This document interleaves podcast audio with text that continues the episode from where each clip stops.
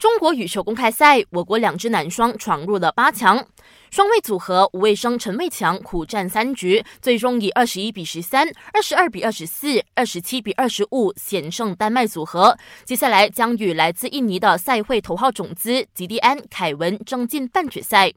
国羽男双王耀新、张玉宇也以三局惊险过关，闯入八强。可惜混双陈炳顺、吴柳莹一比二不敌印尼的老少配都威与威尼，止步十六强。待会儿早上十一点，我国混双吴顺发、赖洁敏会在八强赛率先登场，记得留守 Astro 频道八三二。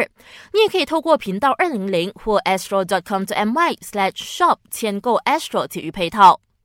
巴萨全员归队备战后天与格拉纳达的西甲联赛，就连早前左大腿肌肉受伤的登贝莱也恢复了一部分的合练，有望在这场较量中复出。